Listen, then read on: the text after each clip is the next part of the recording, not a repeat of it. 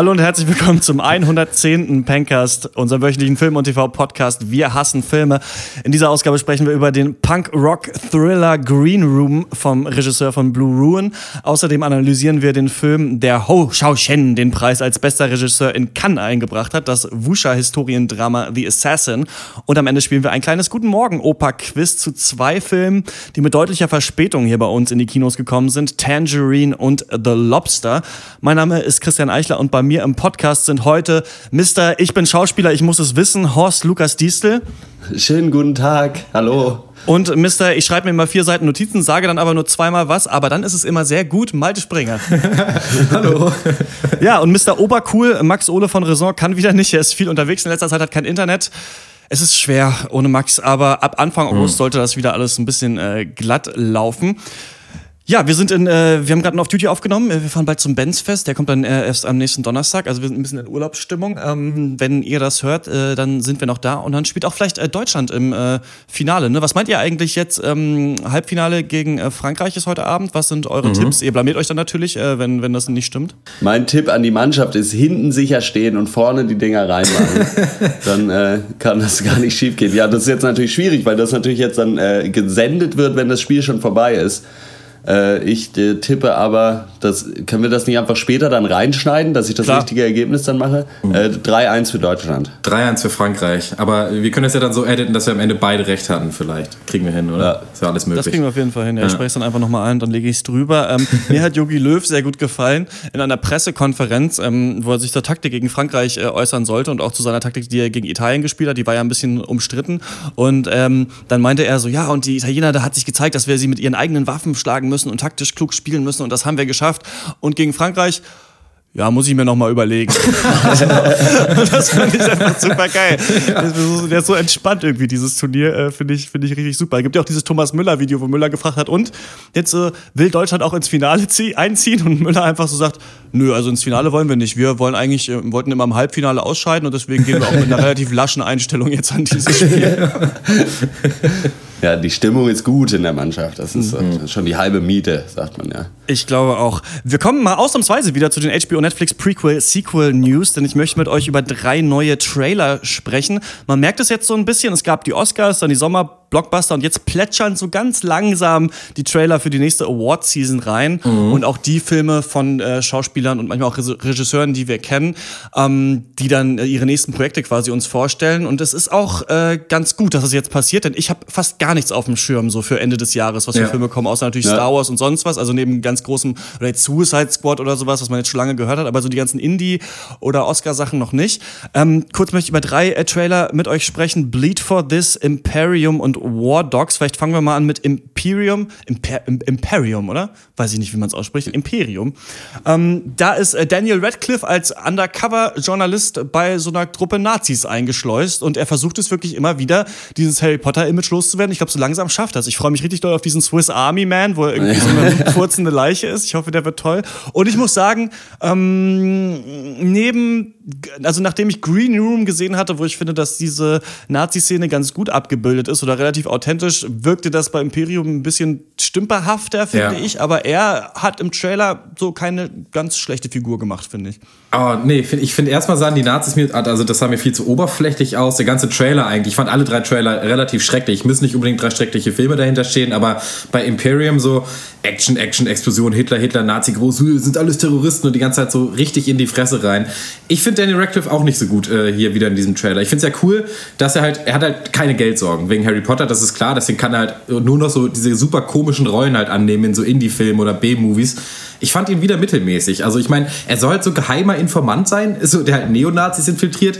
Das müssen wir doch nach, nach zehn Minuten gecheckt haben. Ich meine, der sieht in jeder Szene so aus, als wäre er so nervös, dass er sich gleich einkackt. Also ich fand das überhaupt nicht überzeugend, äh, Hotte. Vor allen Dingen nur, weil das Neonazis sind, heißt es ja auch nicht, dass sie Harry Potter nicht gesehen haben. Also müssen die den sowieso erkennen. Äh, ja, weiß ich nicht. Ich fand, der Trailer war ein bisschen sehr so generisch. Aber ich habe schon Bock auf Daniel Radcliffe in der Rolle. Also dafür werde ich mir den angucken und ich glaube schon, dass er das da hinkriegt. Und das ist halt, wie immer, ist halt ein Trailer. Da sind halt wahrscheinlich dann auch halt hauptsächlich die Szenen drin, wo es halt nervös wird, damit es so ein bisschen durchschimmert, wie schwierig das doch ist. Mhm. Äh, bei dem Zuschauer natürlich nicht zugetraut wird, dass er sich das auch so denken kann, dass es nicht so leicht ist.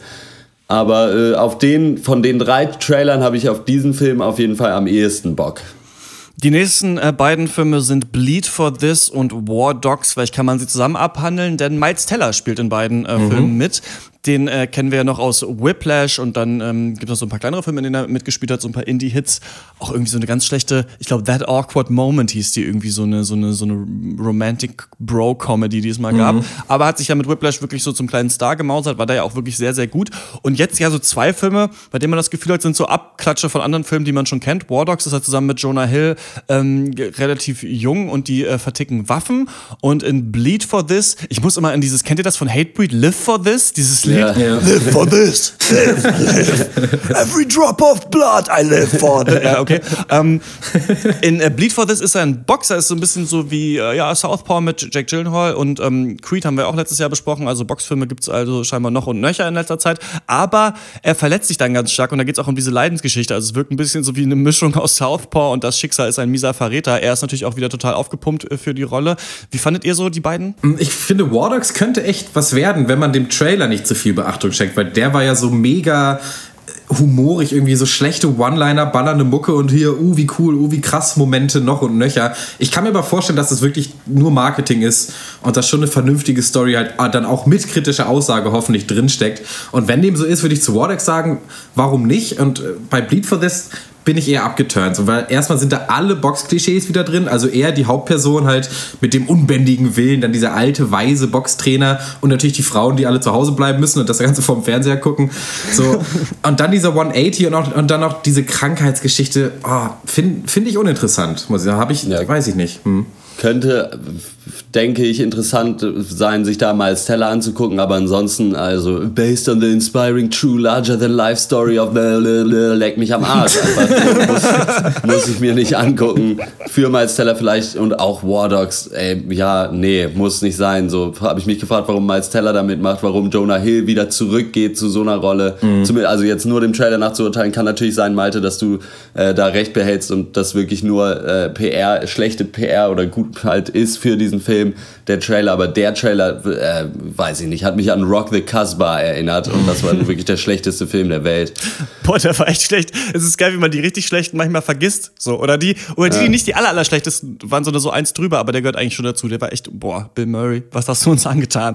ähm, willkommen. Ich fand die, ähm, ja, Bleed for This fand ich diese Krankheitsstory irgendwie. Ich fand's gut, dass der Boxfilm einen anderen Turn nimmt als normalerweise, aber das war jetzt auch schon wieder alles im Trailer drin und ich habe das Gefühl, ich habe den Film jetzt schon gesehen, braucht ihr ja. nicht mehr gucken. Bei War Dogs, ja. ja. ein bisschen aufgesetzt alles, die Stimmung, vielleicht ist das ganz kurzweilig, muss man mal schauen, ob die beiden das äh, retten können. Aber auch Jonah Hill wählt ja nicht die, nur die besten Projekte. Ich möchte mal an diesen True Story erinnern mit James ja, Franco, der war ja auch wirklich schrecklich. Ähm, dann mit kommen wir zur Hörerpost.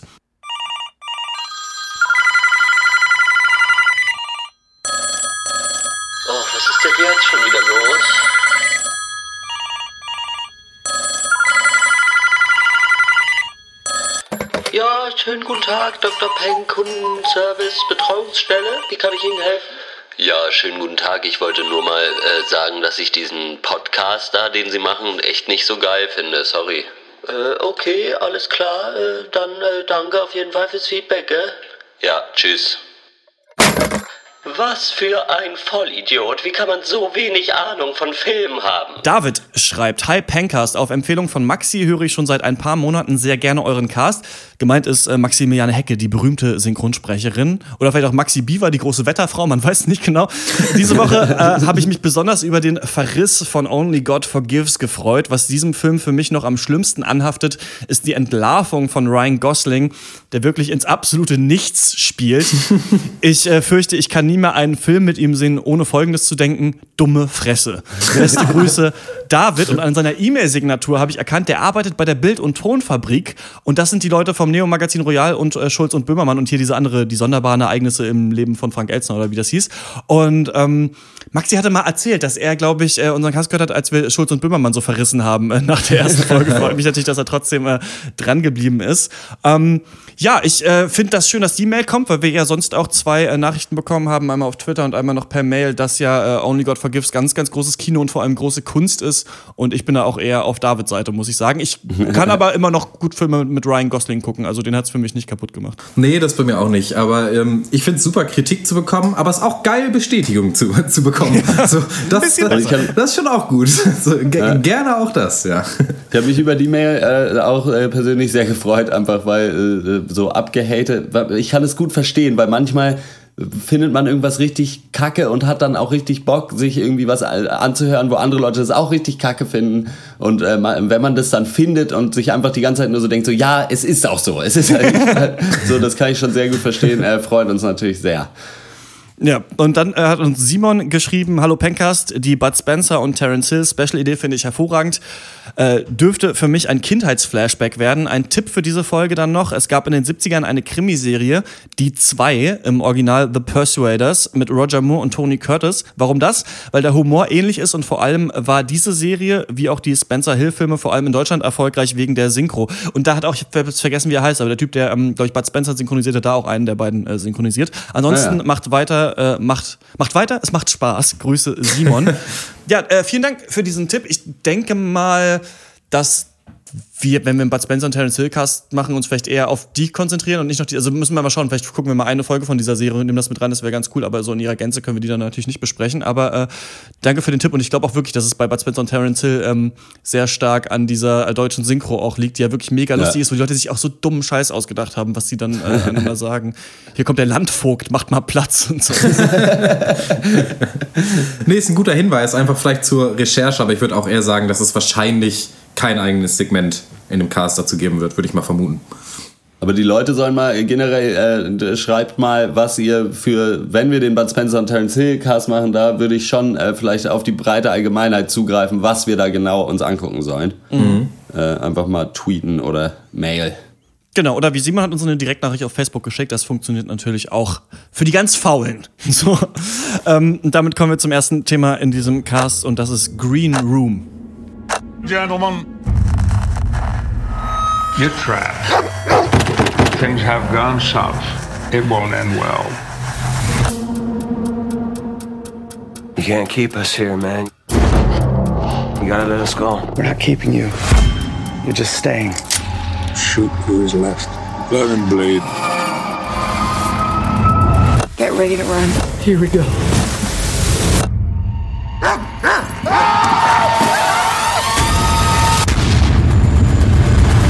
Green Room ist ein äh, Film von 2015 von Jeremy Saunier, äh, der jetzt äh, seit dem 2. Juni in den deutschen Kinos ist und das ist ein Horror-Thriller. Und äh, Jeremy Saunier hat Regie geführt und das auch geschrieben und der hat eben 2013 äh, mit Blue Ruin so einen kleinen Indie-Hit äh, geschafft und das ist jetzt also sein Follow-up-Film. In äh, The Green Room befinden wir uns zusammen mit einer vierköpfigen Punkband The Ain't Rights auf Tour in ihrem miefigen Wohnwagen. Und wie es sich für eine vernünftige Punkband gehört, ist Kohle, äh, Kohle quasi nicht vorhanden.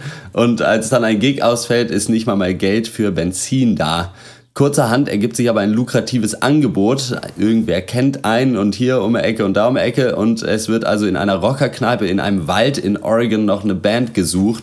Gut bezahlt. Einziges Problem, das ist äh, ein Neonazi-Verein in den äh, Wäldern Amerikas. Naja, aber selbst Punker kennen Cash Rules Everything Around Me. Die Kohle ist einfach zu verlockend. Sie fahren also dahin. Der Gig läuft so mittel, aber an sich geht eigentlich sogar alles ganz glatt von der Bühne. Doof nur, dass sie quasi im Rausgehen Zeugen eines Verbrechens werden. Im Green Room. Das sind also Green Room, da kommt der Name her. Das sind halt die, die Räume, in denen man sich vor einem Gig oder vor einer Fernsehshow oder so halt immer aufhält. Daher auch der Name. Wenig später finden sie sich dann eingesperrt in e eben jenem Raum zusammen mit zwei der Neonazis. Keine Fenster, eine Tür und auf der anderen Seite der Tür mehr Neonazis. Eine Situation, wie man sie sonst nur im Brockhaus unter krass beschissener Ausgangslage findet. Ja, konnte für euch Jeremy Saunier mit seinen Punkern punkten. Bei mir auf jeden Fall. Ich habe mich auf Green Room gefreut, obwohl Blue Ruin nicht mein absoluter Lieblingsfilm war, aber das war für mich eine schöne Genreübung im Genre des Rache-Thrillers und was der Solier ja so macht, und das hat er auch bei Green Room nochmal gesagt, dass er versucht, Protagonisten in diese Filme zu setzen, die erstmal nicht so richtig reinpassen. Und das war ja schon so bei Blue Ruin, dass jemand Rache verübt hat, der eigentlich Familienvater war und gar nicht richtig wusste, wie das geht. Ja. Und sich dann so langsam von da so durch diesen Film äh, tapst. Und dann gab es immer dann doch schöne, schockende Szenen. Der war aber viel ruhiger erzählt als Green Room. Green Room fängt aber auch ruhig an. Und das hat mir so gut gefallen, dass sie am Anfang aufwachsen, die auch aufwachen in diesem Kornfeld da. Ja. Äh, sie gemerkt haben, einer ist einfach eingepennt am Steuer. Und da siehst du schon direkt, was das für eine Truppe ist. Die sind halt so Punk. Ja. Irgendwie die, die, äh, vor allem sagt dann einer zum anderen auch, ähm, ja, äh, also die überlegen, okay, was machen wir jetzt? Und dann sagt er, ja, irgendwo in der Nähe von hier ist ein Parkplatz bei einem Eissta Eisstadion. Und du denkst dir so, aber was wollen die jetzt auf dem Parkplatz? Und dann gehen sie halt dahin und zapfen erstmal das Benzin ab mit so einem Schlauch den Kanister Ja. und ballern das wieder in ihre Karre rein. Und dann gibt's ja auch ein Interview mit diesem, den ich sehr, sehr gut gecastet fand. Äh, dieser Typ, der ähm, so an der Uni ist, auch so ein Punker und so eine Uni-Radiosendung hat und halt mit denen über ihre Band redet. Und das hat mir einfach gut gefallen, dass der das Setting ruhig aufbaut, aber es schon alles relativ glaubwürdig ist, was für unterschiedliche Leute aus diesen Subkulturen es quasi gibt in diesem Film. Und dann explodiert der Film ja irgendwann. Ich meine, man wusste vorher, die sind in einem Raum eingesperrt und müssen irgendwie rauskommen. Das ist ein Thriller, man hat ab und zu zwischendurch mal Horror gehört, aber ich dachte, okay, so ein richtiger Horrorfilm kann das ja eigentlich nicht sein. Und Green Room war für mich mal wieder ein Beispiel, so Film als Erlebnis. Denn dieser Ausbruch der Brutalität der Zwischenfolgen, der Film ist wirklich visuell heftig. Ähm, der lässt uns nicht nur Angst ähm, um die Charaktere haben, sondern auch um uns selbst als Zuschauer. Also wir waren in diesem Film und ähm, ich habe einfach Freunden von mir gesagt, ja, lass mal gucken, der soll cool sein und sowas. Und da waren auch Leute, die niemals irgendwelche Horrorfilme gucken ne? und das richtig Ja. schlimm fanden. Wir saßen echt alle so halt mit den Händen im Gesicht bei manchen Szenen. Und deswegen hast du irgendwann nicht nur Angst um die Charaktere, sondern auch um dich selbst als Zuschauer, dass du gleich wieder so eine schlimme Szene sehen musst. Und das fand ich schön, wie der Film diesen, diesen Turn geschafft hat. Von eigentlich erstmal so ein bisschen Punkrock Pick zu so leichtem Thriller und dann doch den Horror äh, nicht ähm, nachgelassen, nee, nicht den Horror rausgeholt hat, keine Ahnung. Und äh, das hat mir, hat mir richtig gut gefallen. Ja, also der langsame Aufbau ist für mich auch ein Pluspunkt und dann wird der Film ja einfach so mega spannungsvoll. Also genau wie du, auch als Zuschauer hatte ich das auch, du, du spürst es zu jeder Sekunde, du bist völlig drin, völlig dabei und du kaust dir auch richtig selbst auf den Nägeln und was halt dafür wichtig ist, dass du doch das auch glaubst, was du da siehst. Das ist für mich ein Ja. guter Punkt in diesem Film. Das reicht für mich auf jeden Fall schon mal für einen High Five und eine, und eine Grundempfehlung, kann ich mal so vorwegnehmen. Aber was es dann für mich noch besser macht, als einfach nur ein guter Thriller, ist eben das, was du gerade schon gesagt hast, was ja Blue Ruin auch gemacht hat. Diese absolute Konsequenz in der Frage, so wie würden sich diese Menschen, die halt in dieser Situation sind und Ja. damit sich überhaupt nicht auskennen, wie würden die sich wirklich verhalten und realistisch verhalten?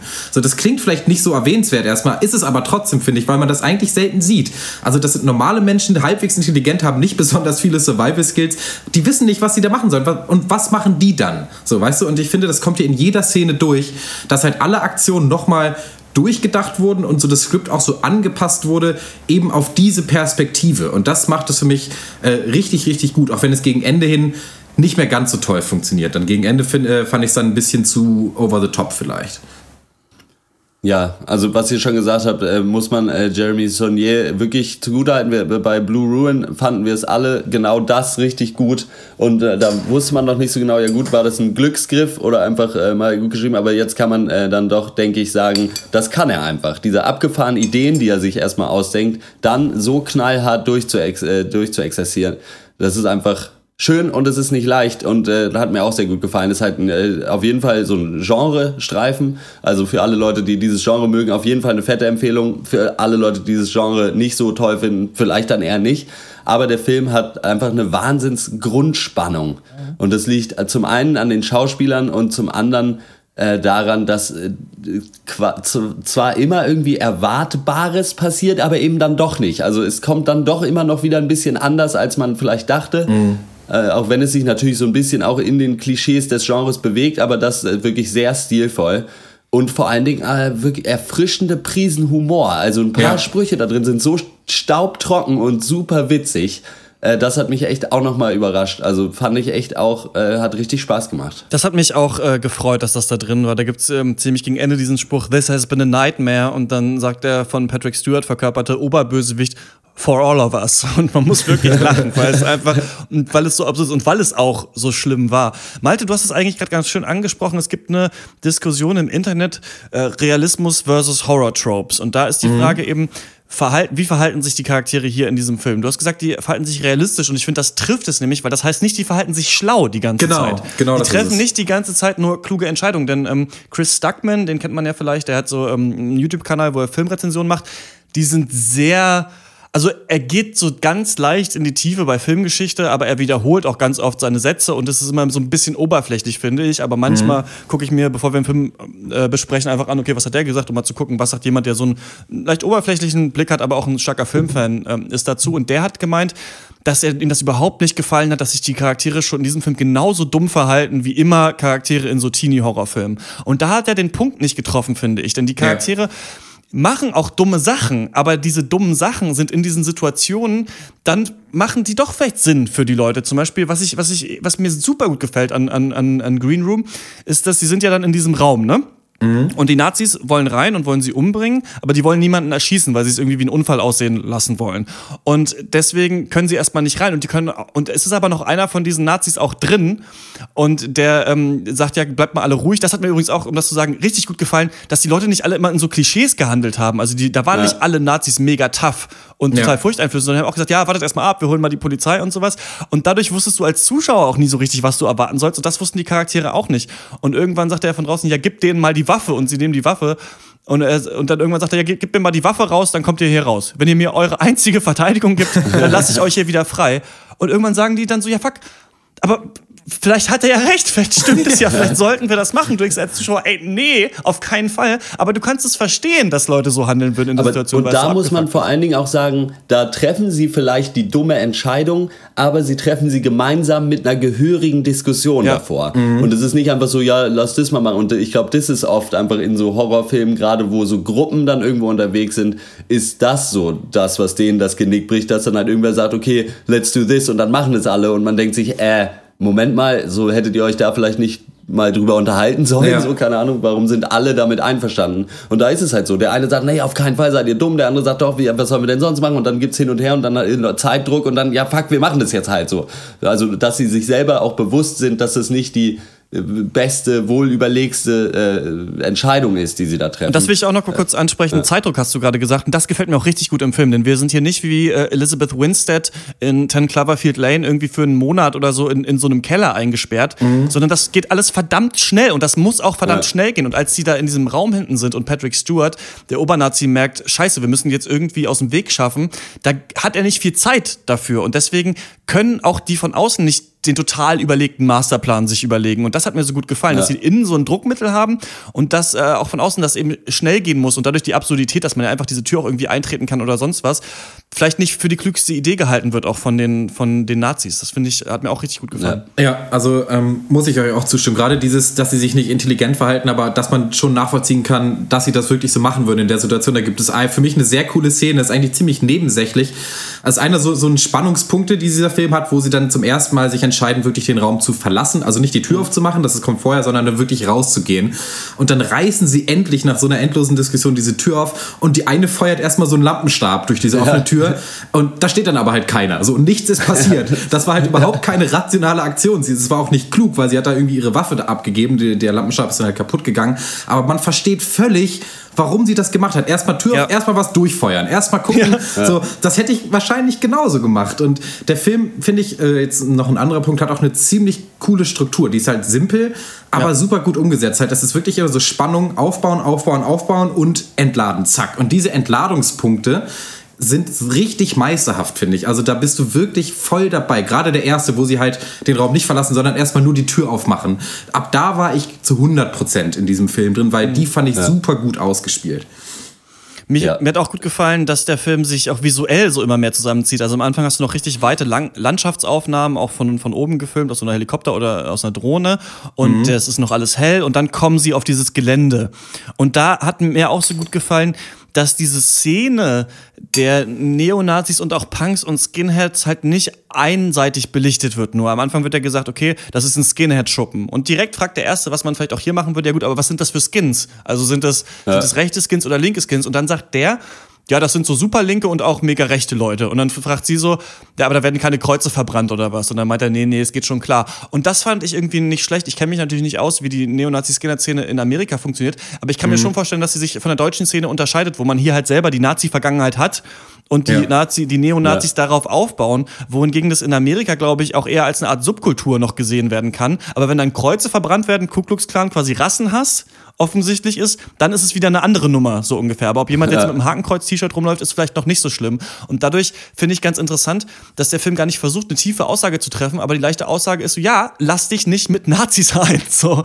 Und auch nicht irgendwie, wenn das alles äh, so ein bisschen okay scheint. Das hat mir gefallen. Mir hat gefallen, dass du auf das Gelände kommst, es wird bedrohlicher und dann kommst du in diesen Raum und es zerrt sich immer weiter zu. Und dann gibt es so kleine Ausbrüche, wenn sie wieder raus wollen, dann wird das wieder ein bisschen größer und dann mochte ich auch total gerne dieses, dieses Wiederholen von Mitteln im Film. Dass die Charaktere nicht, weil es ein Film ist, jeder eine Aktion einmal macht, sondern Dinge, die funktioniert haben, einfach nochmal gemacht werden. Also Ja. vielleicht nochmal mit Ja. den Hunden oder nochmal diesen Mikrofon, diese Sache mit dem Mikrofon. Ja. Nochmal zurück in den Raum einfach, weil es da sicherer war als vorher.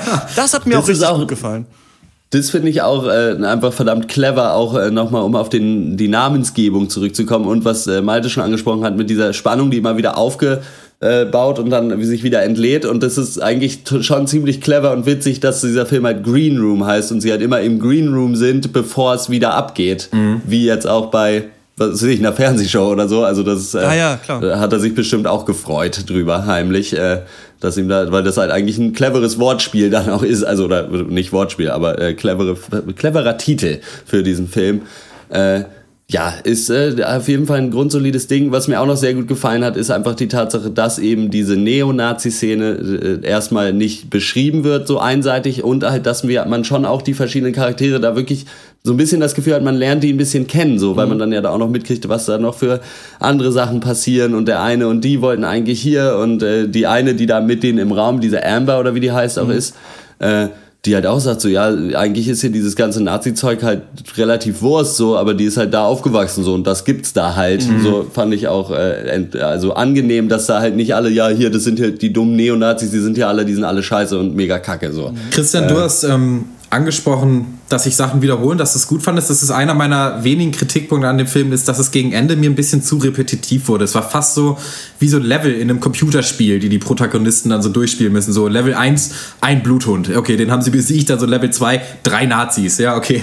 Mit denen sind sie auch klargekommen. Und dann wird es ja Zeit für das Boss-Level, zwei Nazis und ein Bluthund. Und ich denke mir so, ja, weiß ich nicht, wie das so sein muss. Und ein zweiter Kritikpunkt ist für mich, dass, was wir jetzt viel gesagt haben, dass halt diese Verhaltensweise der Protagonisten, dass es da genial funktioniert. Das klappt für mich auf der Seite der Nazis nur so bedingt. Also da habe ich nicht so dasselbe Gefühl entwickelt, dass sie immer das Klügste oder das Realistischste gemacht haben. Eigentlich im Gegenteil. Eigentlich fand ich, je länger der Film, desto dümmer wird eigentlich diese Gegenpartei und desto auf so dümmere Ideen kommen sie, um das noch irgendwie zu retten.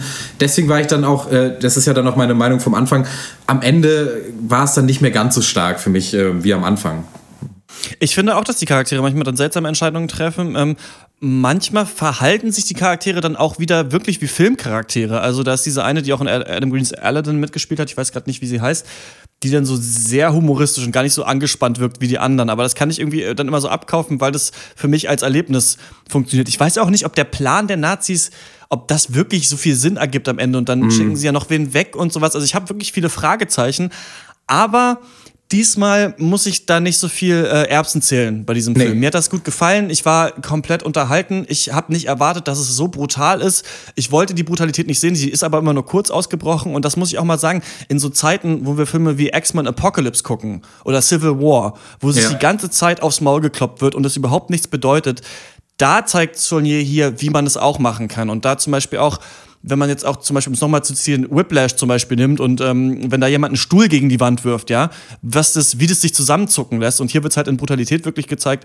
Aber ähm, wird hier wirklich mal als Mittel eingesetzt, die Brutalität und nicht als Selbstzweck. Und das hat mir richtig, richtig gut gefallen. Deswegen ähm, gibt's von mir neun von zehn Punkten für äh, Green Room. Ist für mich einer der besten Filme, die wir bis jetzt in diesem Jahr gesehen haben. Und was ich auch noch gelesen habe, ist, dass die Leute sagen, dass Patrick Stewart nicht so seinen ultimativen Willen-Moment bekommen hat.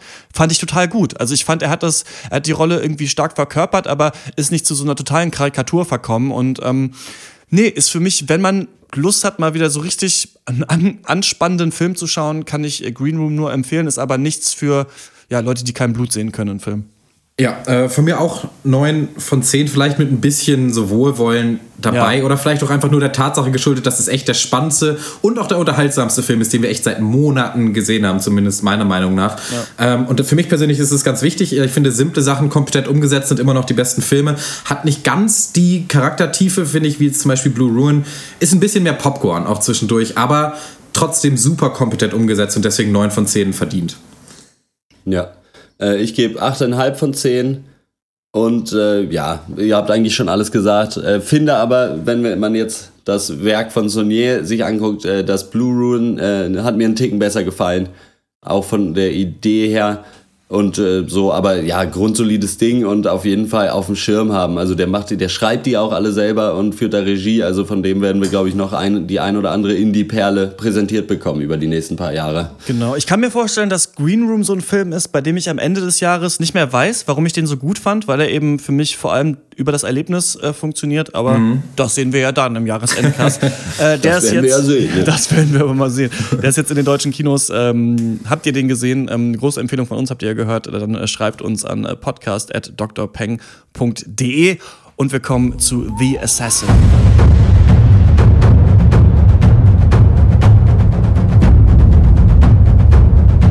沙田季安，四子年幼，未剥必卵。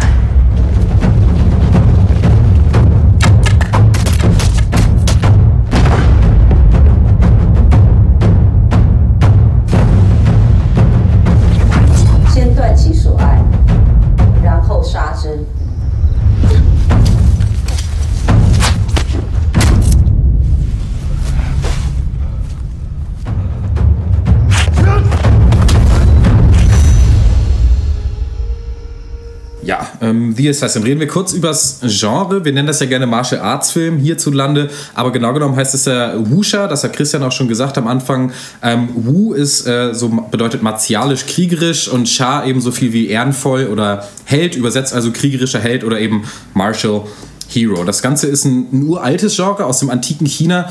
Gibt natürlich auch moderne Beispiele aus Hollywood, halt zum Beispiel die bekanntesten Crouching Tiger, Hidden Dragon und ähm, House of Flying Daggers. Ja, und jetzt halt eben wie Assassin. Laut ähm, IndieWire hat das so beschrieben, dass es so eine Art Meditation auf dieses, eben dieses Wuxia-Genre. Und ähm, der Film ist von Hu Shen, ist hierzulande wahrscheinlich den allerwenigsten bekannt, war mir kein Begriff, gilt im asiatischen Kino aber so als absolute Regielegende, wurde in den 90ern zum Regisseur des Jahrzehnts gewählt, finde ich auch krass, und ähm, hat letztes Jahr eben für The Assassin auch schon angesprochen, den Best Director Award in Cannes gewonnen. Okay, so, ja, was ist das für ein Film? Also meditativ passt auf jeden Fall, ist eigentlich so, ja, ein Kunstfilm, kann man sagen. Basiert eben auf genau so einer Wusha-Geschichte äh, aus dem 9. Jahrhundert. Ähm, die ist auch nur so um die 1000 Wörter lang und Husha Shen hat die jetzt als Spielfilm adaptiert und ja, unser martialischer Held oder Heldin ist die ähm, Assassine Ni Yin Yang. Ähm, die wurde schon von Kindesalter an von ihrer Meisterin, ähm, der Nonne Jachin, äh, zu eben genau dieser Tätigkeit ausgebildet. Und der Film beginnt dann mit einem Vorspann in Schwarz-Weiß, der ähm, Ni Yin Yang bei einem ihrer Aufträge zeigt. Sie sollen korrupten Herrscher umbringen. Der ist allerdings in der Begleitung seines Kindes und Yin Yang hat dann Mitleid, lässt ihn am Leben und äh, als Bestrafung für ihren Ungehorsam wird sie dann verbannt in die abgelegene Provinz Weibo in irgendwo Nordchina und soll da auch wen umbringen, nämlich den dortigen Herrscher Tianjin. Ähm, ja, soweit die Handlung, obwohl Handlung vielleicht schon zu hoch gegriffen ist. Also The Assassin ist definitiv kein typischer Film, wie wir ihn hier ständig besprechen. Wie war das für euch so? Konntet ihr euch darauf einlassen oder hat euch der Film irgendwas gegeben? Ich fand das mega schwierig, den zu gucken. Ähm, ich habe ja. der, ähm, also es ist bei mir wirklich so, dass ich natürlich viel auch lese bei IndieWire und so weiter und wirklich so eine Liste habe mit Filmen, wo ich weiß, okay, mega gehypt, von der Kritik gefeiert, sonst was. In Cannes hat er ja den Preis für beste Regie gewonnen für, für diesen Film. Ähm, ähm, und dann habe ich die auf der Liste und dann gucke ich immer, wann kommen die denn mal ins deutsche Kino. Manchmal gucken wir sie ihr dann vorher, äh, kommen wir ja gleich zu bei Tangerine und The Lobster, wenn wir das Gefühl haben, die kommen gar nicht mehr. Und jetzt ist The Assassin auch hier äh, im Kino angelaufen, kann man nur mit Untertiteln gucken. Und ähm, ich habe mich schon beim Trailer gefragt, was kann das für ein Film sein? Okay, das soll so ein bisschen ja Wusha sein, aber ist äh, in 4 zu 3 ähm, gefilmt. Hat mhm. so zwischendurch manchmal so eine Technicolor-Optik, wirkt sehr ruhig und bedächtig. Und was passiert aber im Film, habe ich mich gefragt. Und was in diesem Film viel passiert, ist, dass Menschen zusammensitzen und sprechen über politische Dinge, die gerade in China zu der Zeit passieren und was eins meiner allergrößten Probleme war mit dem Film, ist, dass Szenen so ellenlang aufgebaut werden wohingegen das bei Green Room zum Beispiel, das ist ein Punkt, den ich da total positiv fand, nicht so ist. In Green Room fangen ganz oft so Szenen genau an dem Punkt an, den du brauchst, an dem die Handlung weitergehen muss. Mhm. Und in diesem Film ist es so, du bist in einem Thronraum und dann sitzt da jemand. Zwei Leute gucken sich an für, weiß ich nicht, eine halbe Minute. Und dann kommt jemand von draußen rein und sagt, Lord Tian ist hier. Und dann guckt, sagt jemand was. Und dann kommt Lord Tian irgendwie nach einer Minute in diesen Film rein, sagt drei Sachen geht wieder raus, Schnitt, nächste Szene. Zwei Leute sitzen irgendwo beim Kaffee. Und da habe ich mich irgendwann gefragt, ey, wie oft kann Lord Tian denn noch hier sein? Fangt doch mal die Szene damit an, dass Lord Tian vielleicht schon da ist. Aber dann hätte ich vielleicht das Problem gehabt, dass ich nicht gewusst hätte, wer das ist. Denn ich hatte echt mega Probleme, die Leute auseinanderzuhalten. Das ist natürlich dieses typische Problem, was vielleicht, äh, weiß ich nicht, äh, Westeuropäer oder sonst was haben, wenn sie asiatische Filme gucken, dass natürlich die Leute auch in so einem Historienfilm auch dann ähnlich gekleidet sind, ein bisschen ähnlich aussehen und so weiter. Aber zwischendurch habe ich echt nicht gerafft, wie viele Leute gibt es hier und was ist hier eigentlich los? Und man hätte echt anfangen müssen, schon die ersten zehn Minuten sich wirklich Notizen zu machen, mhm. was hier genau politisch passiert. Und man muss es wirklich sagen, das ist vielleicht der langweiligste Film, den ich in meinem Leben gesehen habe. Also der ist so mega dröge, finde ich. Ähm, die Kampfszenen sind dann ja nicht so, dass sie das quasi actionmäßig durchbrechen, sondern sind auch so ein bisschen schnell gefilmt, um zu zeigen, wie eben ein Kampf auch ablaufen könnte, mit so leichten Wuscher-Elementen, dass ganz selten mal jemand an einem Draht hängt oder so. Aber da kommen wir ja gleich zu das Visuelle. Alle Kritiken sagen das. Visuell einer der fantastischsten, beeindruckendsten Filme, den es je gab. Visuell ein Gedicht quasi. So, ja, mhm. es ist visuell wirklich toll, ja. aber ja, hypnotisierend, ein Traum. Aber da muss ich sagen, hat für mich, habe ich im Visuellen nicht wirklich erkannt, wie das Visuelle die Handlung oder die Gefühle der Charaktere irgendwie mir übersetzen soll und was mir das so richtig bringt. Ja. Also ich weiß nicht, ob es der langweiligste Film ist, den ich je gesehen habe, aber auf jeden Fall der langsamste Film, den ich je gesehen habe. Ihr habt es beide schon ange gesprochen. Die Shots ja, sind äh, von zehn Minuten bis e, eine Ewigkeit lang. und äh, die Story ist weder spannend, noch wird sich Mühe gegeben, die stimmig zu erklären oder sonst irgendwie dem Zuschauer schmackhaft zu machen, diese Story. Und was bleibt, sind die Bilder. Wie du ja auch schon gesagt hast. Aber da muss ich schon sagen, bei allem Unmut für Projekte dieser Art, also zu sagen, okay, wir scheißen auf alles, außer es geht uns nur ums Bild, dass ich die Bilder schon größtenteils wirklich auch wahnsinnig gut fand. Mhm. Also gerade so, da waren Landschaftsaufnahmen drin, die habe ich schöner noch nicht gesehen. So. Das ist aber, das Problem daran ist halt einfach, dass, ja, dann können sie auch, dann kannst du auch eine Dia-Show machen. So. Mhm. Da, mit, äh, für diesen Film äh, und äh, das ist dann dasselbe, weil wie sich da die Story übersetzen soll in den Bildern, das ist mir jetzt auch äh, nicht wirklich äh, klar geworden. Aber die Bilder waren gut und äh, vor allen Dingen muss man halt sagen, es geht auch. Man kann auch äh, geile, richtig geile Bilder machen und trotzdem eine interessante Story damit reinnehmen. Äh, ich war ein bisschen an hier Duke of Burgundy, dieser Film mit den beiden Schmetterlingsforscherinnen in diesem Dorf, wo nur Frauen äh, leben der, und alle sind irgendwie Schmetterlingsforscherinnen oder äh, SM-Möbelherstellerinnen. äh, und der hatte auch total coole Bilder und total schöne Shots und auch langsame Shots und so drin und hat aber gleichzeitig noch eine gute Geschichte erzählt. Und da reicht's dann einfach, finde ich, nicht nur dieses Visuelle zu machen, auch wenn das teilweise echt atemberaubend war, würde ich schon sagen. Ja, das ist eine Diskussion, die ich hier vielleicht gerne mal führen würde, später, wenn ihr da Bock drauf habt, halt, welche Rolle hat oder welchen Platz hat der Kunstfilm im Kino. Denn ich muss schon sagen, jetzt zu The Assassin, ich konnte mich da nicht drauf einlassen, auf diesen Film. Es war für mich wirklich wie Farbe beim Trocknen zugucken. Und deswegen merke ich auch, dass ich zwar sehr viel über diesen Film sagen kann, aber eigentlich auch sehr, sehr wenig. Also, ja, also das ist einfach so Meilen oder Licht Lichtjahre entfernt von allem, was mich am Medium Film fasziniert. Es ist ja nicht nur ereignisarm, das haben wir öfter, das ist auch nicht schlimm. Er ist auch visuell so minimalistisch, naturalistisch, extrem langsam, haben wir alle gesagt. Nicht nur von der Erzählgeschwindigkeit her, sondern auch von der Kameraarbeit. Also ja. die Kamera steht ja entweder komplett still, du hast eine totale oder eine halbtotale, in der sich Leute befinden. Wenn du Glück hast, machen die was, wenn nicht, dann nicht. Oder so super bedächtige Schwenkbewegungen, so fast in Zeitlupe, wie die Kamera irgendwas verfolgt. Also den besten Vergleich, den ich da gefunden habe, ist einfach so wie zwei Valium schmeißen und dann ab ins Kunstmuseum. So, das ist so die, die Assassin für mich. Und, ey, weiß ich nicht, der wird ja, also Husha Shen auch, der wird er von Kritikern geliebt, von anderen Regisseuren verehrt und das ist sicherlich hochtechnisch und mega anspruchsvoll. Aber als Zuschauer fehlt mir hier alles. Also mir fehlt der Kontext, den habe ich nicht. Also äh, auch asiatisches Kino kann ich nicht ändern, den habe ich nicht. Und mir fehlt Motivation. Was passiert hier? Warum passiert es? Und was mir am allermeisten fehlt, ist Energie. Denn klar habe ich es versucht, den Film zu gucken. Ich, ich wollte mich da reinsaugen lassen, vielleicht so die Stimmung erfühlen. Aber der Film ist frei von jeglicher Energie, meiner Meinung nach. Und ich konnte das nicht. Ich konnte da nicht auf knapp zwei Stunden dem Film meine Aufmerksamkeit schenken. Irgendwie hatte sie sich auch nicht verdient, hatte ich das Gefühl. Oder dass er sie vielleicht auch gar nicht haben will. Dass der Film nicht für mich ist. Ähm, es gibt auch später Aussagen für, vom Regisseur, kann ich ja dann später sagen. Soweit erstmal mein äh, Grundeindruck.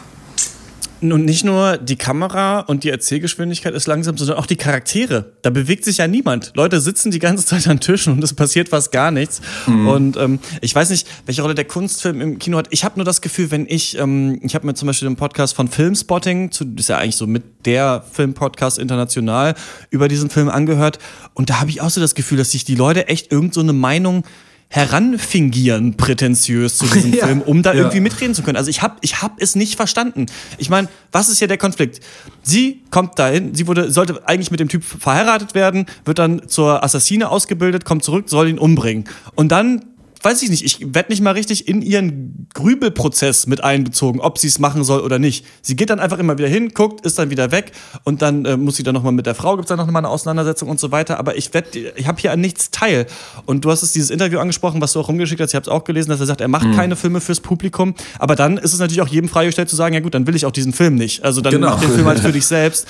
Und dieses ins Museum gehen, da hatte ich auch so ein bisschen ähm, das Gefühl, dass es in die Richtung geht, weil die Shots auch sehr stark aussehen wie Fotos. Oder manchmal man hätte auch sehr gute GIFs aus denen machen können, weil es immer nur so eine Einstellung ist, in denen sich Menschen bewegen. Und ja, für, für mich hat sich, sich wie gesagt, nicht so richtig übersetzt. Ähm, was genau in diesen Bildern äh, ausgedrückt werden soll. Was mir ganz gut gefallen hat, ist das Sounddesign. Ich mochte das, dass die Charaktere immer in diesen ähm, inneren Settings sind, in diesen Räumen und du immer draußen die äh, Zikaden zirpen hörst und den Wind. Irgendwie hatte ich so das Gefühl, dass die alle ruhig sind, obwohl draußen das Leben weitergeht und das richtige Leben eigentlich stattfindet und die sich in diesen feudalen Spielen irgendwie verstricken. Aber ähm, ja, ich äh, ein bisschen so fand ich, was ich noch, wenn man fragt, warum war das so schön, was mir gut gefallen hat, ist, das ist so ein bisschen, die Shots haben sich mich manchmal ein bisschen daran erinnert an so Aufklappbücher aus der Kindheit, weil die so viele mhm. verschiedene Ebenen hatten. Also ich glaube, das ist ein Film, den man auch in 3D äh, anbieten könnte, weil das wirklich ganz schön war, wie manchmal im Hintergrund noch so Kerzen brennen und dann sitzen Leute und unterhalten sich und davor schwingen so Vorhänge. Aber ja, auch wenn man Leute hört, dann sagen, ja, die Shots sind so schön und die Shots und die Shots und die Shots, ja gut, aber da kann ich auch in die Kneipe gehen, sind die Shots auch schön, keine uh. Also du, ja, du sprichst glaub, dieses Interview an und äh, er, ja, er, ich mache Filme nicht für Zuschauer, sagt er, ich orientiere mich weder am Markt noch an der Industrie noch an anderen Menschen. Ich mache Filme ausschließlich für mich selber. Da an dem Punkt kann ich sagen, das kann ich respektieren, denn man sieht sich als Künstler, er möchte Kunst machen, er will nicht, dass man ihm da reinredet. Okay, aber auf andere Art und Weise finde ich das natürlich trotzdem auch mega prätentiös und ich finde auch das Medium falsch gewählt. Aber gut, der Knackpunkt kommt für mich später in dem Interview und da sagt, ich habe das übersetzt, aber es ist ein Zitat. Da sagt er, viele Leute, die The Assassin gucken, werden sagen, ich habe ihn nicht verstanden, der Film ist unzugänglich. Aber nach dem zweiten und dritten Mal gucken wird der Inhalt des Films viel klarer. Deswegen sage ich schon mal im Voraus, es mag sein, dass du den Film nicht auf Anhieb verstehst, aber wenn du ihn zwei oder dreimal guckst, dann wirst du es raffen. Und da ist bei mir der Punkt, da ist es vorbei. Da werde ich grantig und dann sage ich, nö, dazu bin ich nicht bereit. So, warum gehst du denn mit deinem Film nach Cannes? Warum verkaufst du deine Rechte für ein internationales Release? Warum, warum präsentierst du das einem Publikum? Weißt du, da, da geh in deine Garage und zeig es deinen Freunden so, wenn du Dreimal. keinerlei Bemühen zeigst, deinen Film zugänglich zu machen, aber dafür soll ich mich jetzt extra anstrengen, mhm. so lange bis ich ihn verstehe. Na, also dann bleibe ich lieber der Kulturassi und dann äh, sage ich, das ist nicht meine Kragenweite, ich lasse den Film in der Ecke stehen, können sich irgendwelche Kritiker dann abholen und die irgendwie Zucker in den Arsch blasen. Aber das ist dann für mich so, dass, da bin ich nicht bereit zu. Und dann hole ich mir die Idiotenkappe auch ab und kann nicht mitreden auf der Hipster-Party. Ist mir scheißegal. Das, das kann es für mich nicht sein, muss ich sagen. Das ist, nee, das, da werde ich wirklich sauer, wie ihr vielleicht gemerkt habt. Naja. Ja, freut ja. mich. Ich sehe das eigentlich ganz entspannt. Ich ja. finde das eigentlich ganz in Ordnung. Also erstmal das zu sagen und ich meine, gut, warum geht er mit dem Film nach Cannes? Weil die Leute das da abfeiern. Also das, das, ist ja, und das ist ja nur auch nicht seine Schuld, dass äh, Leute das dann mega äh, geil finden. So, äh, quasi. Aber ja, keine Ahnung, ich, ich fand es ja, weiß nicht, ich meine, es ist äh, schon, es ist ein bisschen eine Frechheit zu sagen, ja, guckt euch diesen Film mal nochmal an. So, keine Ahnung, weil da wirst du auf jeden Fall fünf Jahre älter, wenn du den ein zweites Mal guckst. äh, so viel Zeit hat man dann doch nicht übrig. Ja.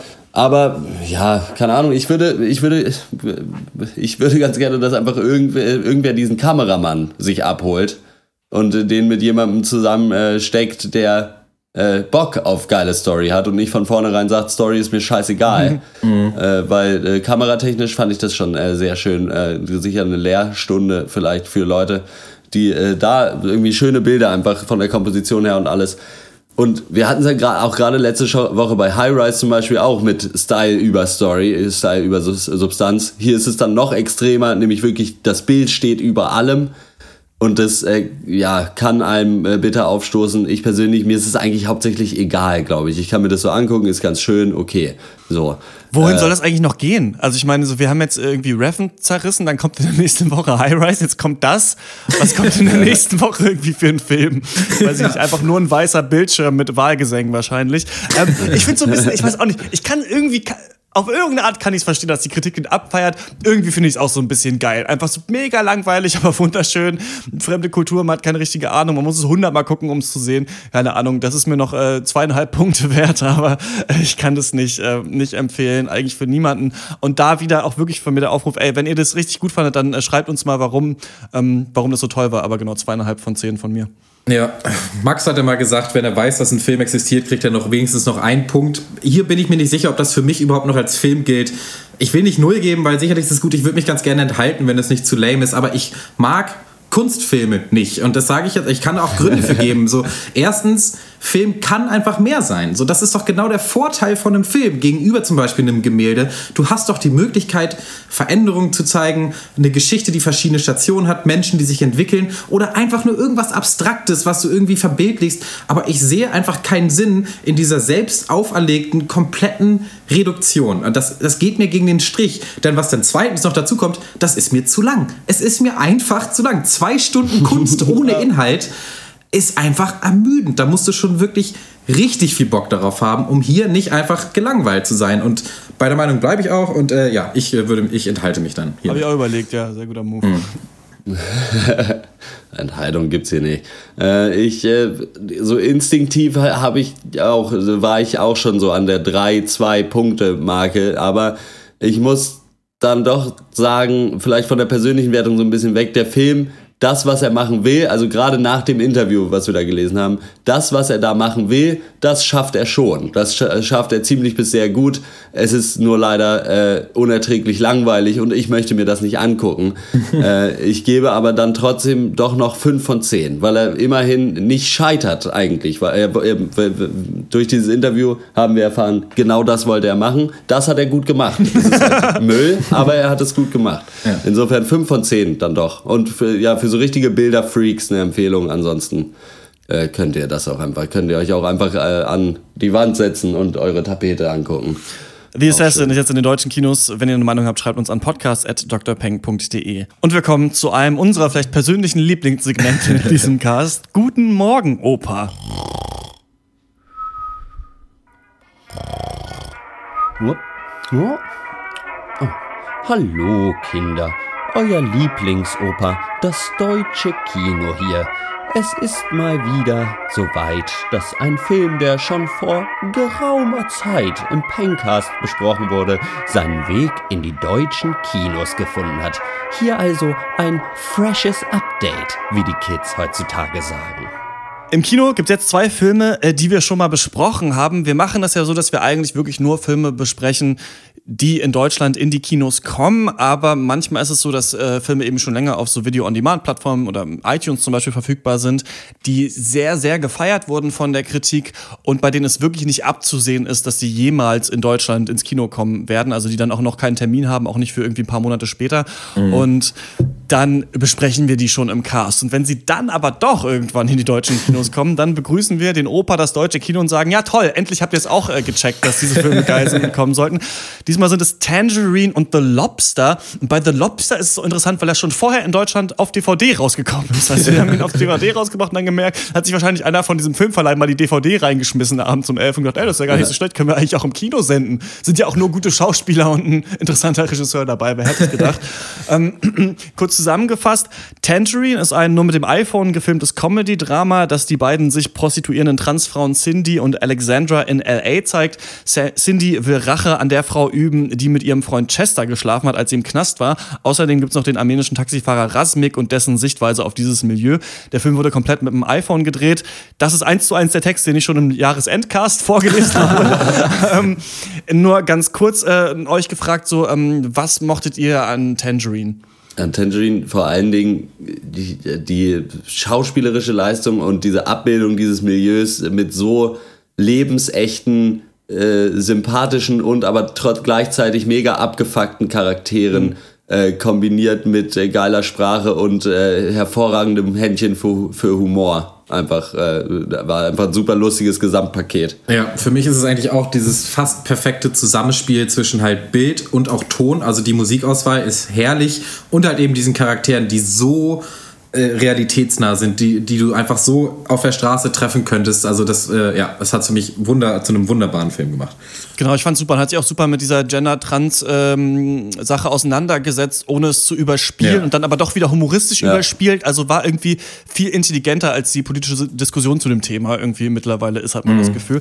Der andere Film ist äh, The Lobster. Das ist ein äh, Science-Fiction-Drama von Yorgos Lantimos. Der ist ein griechischer Regisseur, vor allem durch Dogtooth äh, bekannt. Der Film spielt in einer Welt, in der Menschen ohne Partner in ein Hotel gebracht werden. Dort haben sie 45 Tage Zeit, um einen Partner zu finden. Und sollte ihnen das nicht gelingen, werden sie in ein Tier ihrer Wahl verwandelt und im Wald ausgesetzt. Das ist eins zu eins der Text, den ich im, The- im The Lobster Cast vorgelesen habe. Und ähm, für mich schon eins der Highlights äh, diesen Jahres, auch wenn der Film noch manchmal ein paar schwierige Abzweigungen nimmt. Aber hier zeigt sich einfach, dass jemand eine intelligente oder eine einfach interessante Idee hatte, Lust hatte, mit der zu spielen. Die Schauspieler waren gut und ähm, hat, war auch dann noch von Humor durchzogen und ähm, hat mir auch, äh, wenn ich auf dieses Kinojahr zurückblicke, ziemlich gut gefallen. Wie war das bei euch? Ja, genauso. Also einfach so, die, so eine völlig absurde, abgefahrene Idee äh, zu nehmen und dann zu sagen, nein, wir nehmen die aber komplett ernst äh, und äh, bewegen uns da realistisch in dieser Welt, die wir geschaffen haben, hat da wunderbar funktioniert. Äh, und ja, auch die Schauspieler haben diesen Film auch einfach getragen. Äh, herrliches Ding. Nee, ähm, war ich mir enttäuscht von. Ich fand die Idee war viel, viel besser als der Film. Und das ist halt so, diese Grundidee war wirklich geil, so wie du es vorgelesen hast, würde ich jetzt auch immer noch sagen, wow, den Film muss ich sehen. Aber ähm, für mich wurde das tatsächlich ein bisschen verkackt, leider, äh, gerade in der zweiten Hälfte. Ist für mich kein Highlight dieses Jahres. Alles klar. Und was wir ja normalerweise oder in den letzten Malen immer gemacht haben beim Guten Morgen Opa, ist dann ein kleines Quiz anzuschließen an dieses Segment, weil wir einfach Bock drauf haben, das zu machen. Und ich habe überlegt, okay, was kann man zu Tangerine und The Lobster machen? Beides so Liebesfilme, beides Nahrungsmittel, Mandarine und Hummer. Und dann habe ich einfach mal Tangerine Lobster bei Google eingegeben und es gibt tatsächlich eine Hummerart, die so heiß und orangen schimmert. Und deswegen spielen wir jetzt natürlich das große nautische Pencast Filmquiz. Sehr schön.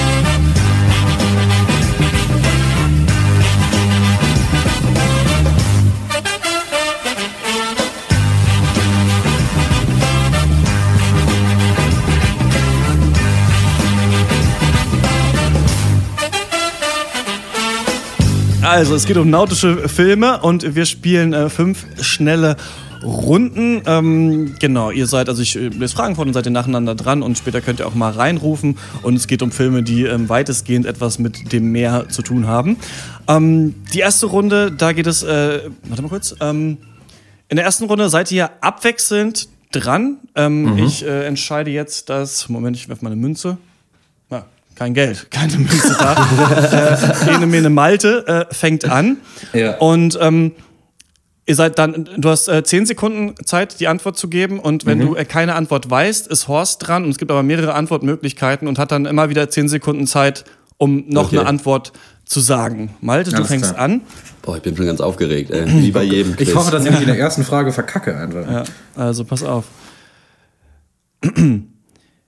Nenne einen Film, den wir im Pencast besprochen haben und der eine Wassermasse im Titel hat. Black Sea. Das ist äh, vollkommen richtig. Damit gehen fünf Punkte an äh, Malte. Yes. Alles klar. Und damit ist Horst an der Reihe. Äh.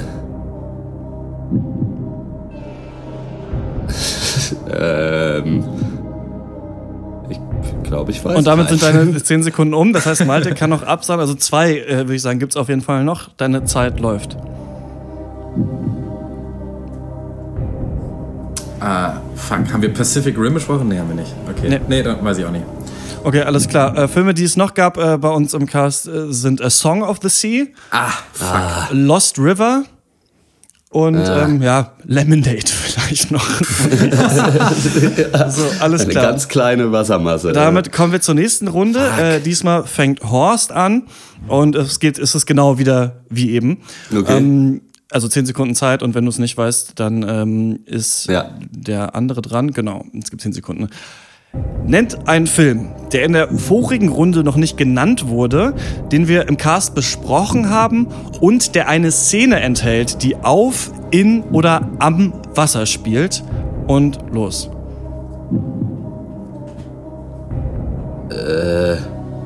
Hier Calvary. Ja, das ist richtig. Und Malte.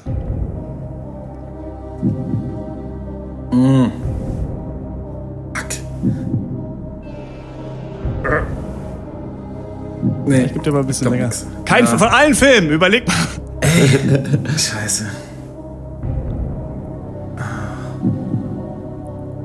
Okay, wir gehen rüber zu Horst. Äh, hier war, war, gab es nicht so eine komische Strandszene bei Night of Cups? Ja, Yes. du kannst weiter raten. Ich kann noch weiter raten. Äh. Mh.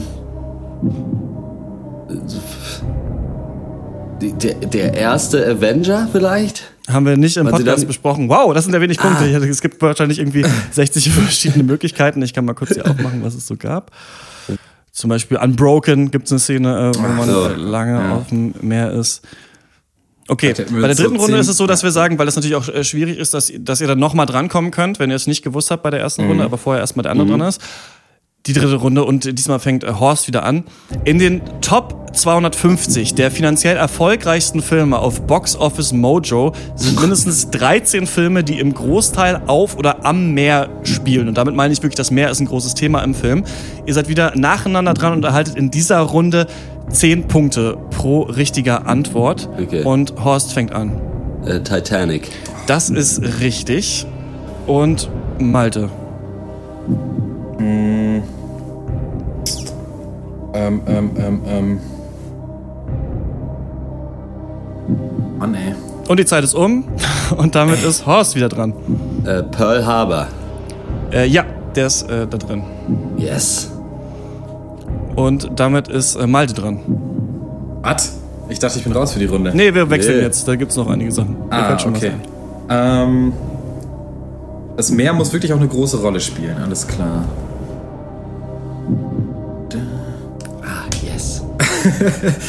Ähm, äh, äh, das Boot. Äh, nee, ist ja nur ein deutscher Film. Ne? Ist nicht drin. So, damit ist äh, fett- fett Horst wieder bekannt. dran. Äh, Free Willy. Äh, nein, Free Willy ist Ah. nicht dabei und damit Schade. ist Malte dran. Ähm, der weiße Hai. Das ist äh, vollkommen richtig. Der Weiße Hai Yes. ist in den Top äh, 52 Filmen drin und damit ist Horst dran. Äh, Pirates of the Caribbean. Und damit kommen wir zur Spezialrunde. Wie zum Geier heißen die Pirates of the Caribbean Filme alle?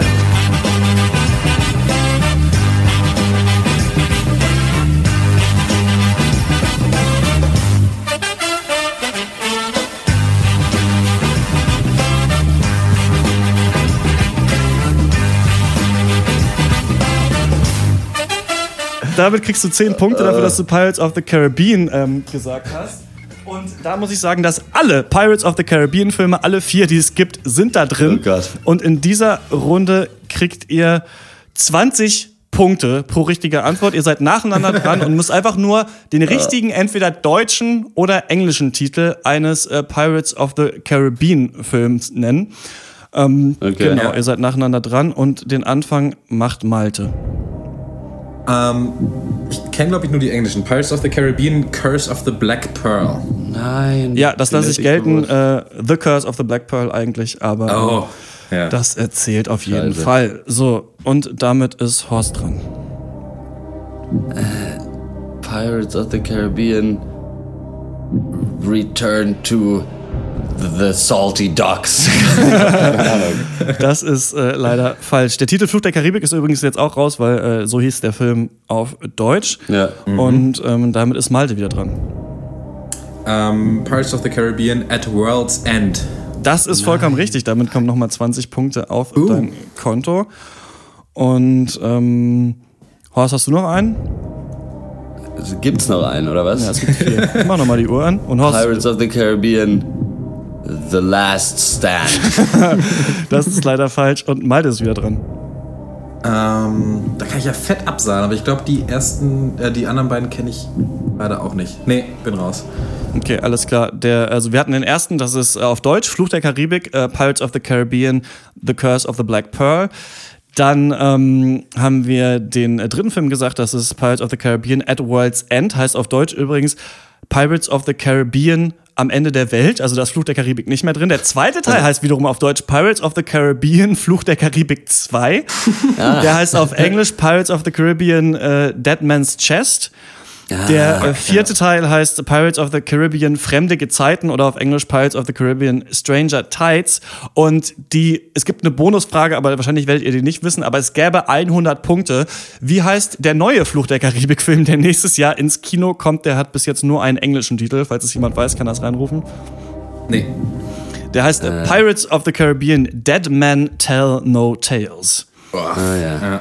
Meine Und ich würde aber sagen, wir gehen wieder zurück zur äh, Runde mit den Box Office Mojo Okay. Da sind noch ein paar. Vielleicht fallen euch noch welche ein. Ich pack mal da kurz, ich leuchte mal kurz alle raus, die wir noch nicht. Malte ist dran. Ihr habt schon sehr sage, viele auch auf jeden Fall ist. genannt. Also sind echt nur noch wenige und Malte ist dran. Äh, Kevin Costners Waterworld. Nein, der ist nicht drin. Oh, was? Schade. Horst. Ähm, Life of Pi? Doch, der ist drin. Auf Platz Yes. 111. Ich hatte ihn Wow. nicht in meiner Liste drin. Ah, Damit hier kriegst du ist. 10 Punkte. Und damit ist Malte wieder dran. Also schon genannte dürfen selbstverständlich nicht, ne? Ja, das ist richtig. Ich meine auch aus, aus den früheren Runden. Ähm, Doch, das- klar. Also, es- wenn Achso, dann sage ich Unbroken. Nee, der ist nicht in den 250 Ah. erfolgreichsten Filmen der Welt. Horst noch einen? Ähm, Panzerkreuzer Potemkin. Machen, geben wir noch Malte eine Chance. Äh, ich, ah, so Animationsfilme gibt's so die. Ariel die Meerjungfrau. Ne, Findet Nemo. Ich sag Findet Nemo. Ja, Findet Nemo ist äh, vollkommen richtig. Der ist drin. Zehn Punkte gehen auf dein Konto. Und Wie heißt der ähm, denn? Dieser fucking Arschfilm. Damit äh, würde ich sagen. Ähm, Ich möchte fünf Punkte, wenn ich diesen Film erkläre. Und Mhm. Okay, Malte welchen kann denn? fünf Punkte haben, wenn er weiß, wie er heißt, Okay. falls er drin ist. Und zwar ist es dieser Film, wo Tom Hanks diesen äh, Kapitän von diesem Frachtschiff mit den Piraten spielt. Captain Phillips. Genau, Ja. der ist aber nicht da drin. Aber ich gebe euch noch einen Tipp, wer ihn reinruft, hat recht. Ähm, Tom Hanks ist kein schlechtes Stichwort. Castaway. Ja. Nee. Ja? Dafür kriegst du nochmal 10 Ah, Punkte yes. aufs Konto. Ähm, dann noch ähm, ein ähm, g- große Roboter. Pacific Rim. Pacific Rim. Ja, habt ihr beide gewusst? Kriegt ihr beide 10. Und damit haben wir sie eigentlich, außer einen Film. Und ähm, ihr kriegt ähm, 10 Punkte, äh, wenn ihr wisst, welcher das ist. In den 250 erfolgreichsten Filmen, die irgendwas mit mehr zu tun haben, ist ein Film, der jetzt gerade in den USA im Kino ist. Wie heißt der? Finding Dory. Ja, das ist vollkommen richtig. Finding Dory ist jetzt schon in den 250 erfolgreichsten Filmen überhaupt drin. Und äh, wir kommen äh, zur allerletzten Frage. Die gibt auch noch mal 10 Punkte. Ähm, und einfach reinrufen, wenn ihr es wisst. Äh, in dieser Liste ist auch ein Film einer dreiteiligen Serie über groß angelegte Einbrüche und die hat auch äh, einen maritimen Titel. Ocean's Eleven. Ja, das ist richtig. Scheiße. Yes. Und damit sind wir durch. Die sind auch drin. So, ich rechne kurz zusammen. Ich bin mal gespannt. Ich glaube, die Fluch der Karibik Bonuspunkte. Ja, haben mir vielleicht da hast du ordentlich Punkte gescheffelt. Und damit habt ihr beide 90 Punkte Ja. abgesahnt. Ist ja schön. Und Das warte, ist jetzt muss ich jetzt gucken, hatte ich nicht noch irgendwas? Okay, wir machen eine Bonusrunde. Der Gewinner nimmt alles mit. Ähm, ihr habt jetzt die Möglichkeit, in eurem Webbrowser auf unsere Seite zu gehen, wo die ganzen Podcasts sind und mir noch einen Film zu nennen, der am Meer spielt. Wer zuerst äh, das schafft, gewinnt. Oh Gott. Ah. Komm schon, schneller. Mit mehr im Titel. Nee, ja, nee, der am. Meer steht, eine Szene am Meer hat. Wenn euch einer einfällt, könnt ihr den noch sagen. Also, Godzilla. Ja, das stimmt. Godzilla taucht auf dem Meer auf. Und damit hat Malte mit 95 äh, Punkten gegen Horst mit äh, 90 Punkten Scheiße. in diesem Segment So knapp. gewonnen. Das war das große äh, maritime Pencast Filmquiz.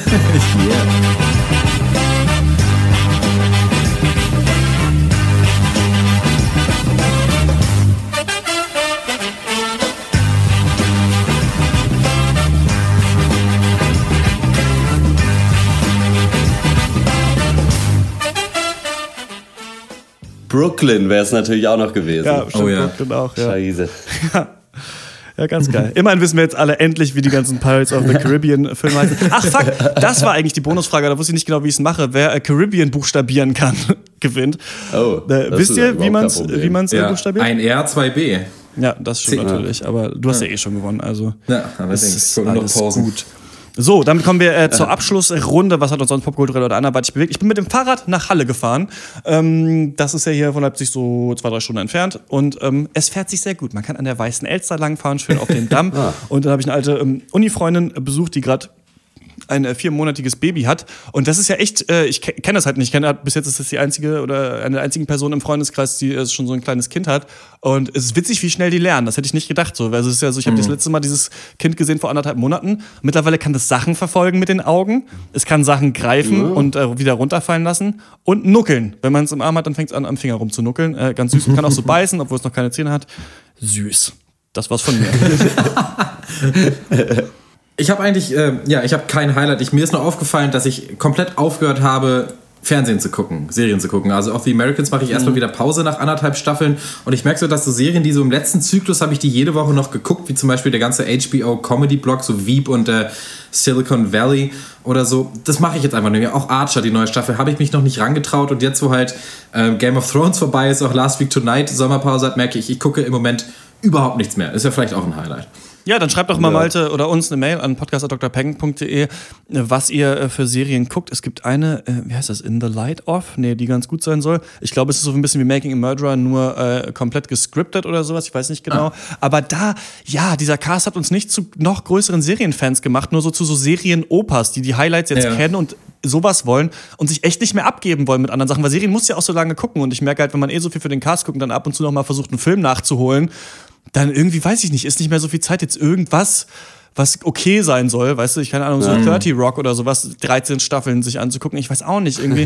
äh, manchmal denke ich, es ist schade drum, manchmal denke ich so, gut, dass du da raus bist aus dieser ganzen Serie. ich gucke jetzt nur noch die 10 Episoden Miniseries, die richtig gut sein sollen und das reicht, ja. Ja, äh, ich, hab grad, ich lese gerade ein sehr interessantes Buch über Tintenfische, aber äh, ich glaube, davon werde ich auch erst berichten, wenn ich es dann fertig habe. Ja, das ist natürlich echt dann eine Blamage, dass du gerade ein Buch über Tintenfische ja, liest, aber dann trotzdem so hart dieses Quiz verkackst mit fünf Punkten Rückstand. Das war's von uns. Wir hören uns wieder im 111. Podcast und äh, worüber wir da reden, das müssen wir selber noch entscheiden.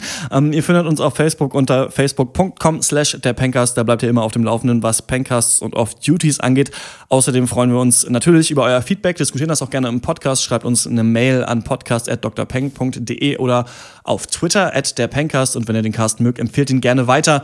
Und wenn ihr ihn unterstützen wollt, könnt ihr das machen auf patreon.com slash der Pencast. Da haben wir Cash für eine neue Website und äh, GEMA-lizenzierte Musik. Die Sticker sind übrigens äh, also das Design ist im Auftrag gegeben und dann bald werden sie bestellt und auch äh, verschickt. Das war's von uns. Bis zum nächsten Mal. Ciao.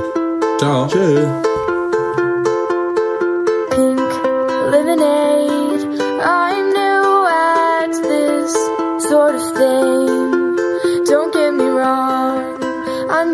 Along much better than anticipated. Pink lemonade, your words blow me away, and I'm more nervous than I ever thought I could be. Oh, try not to fool me. Do do do do do do do do do do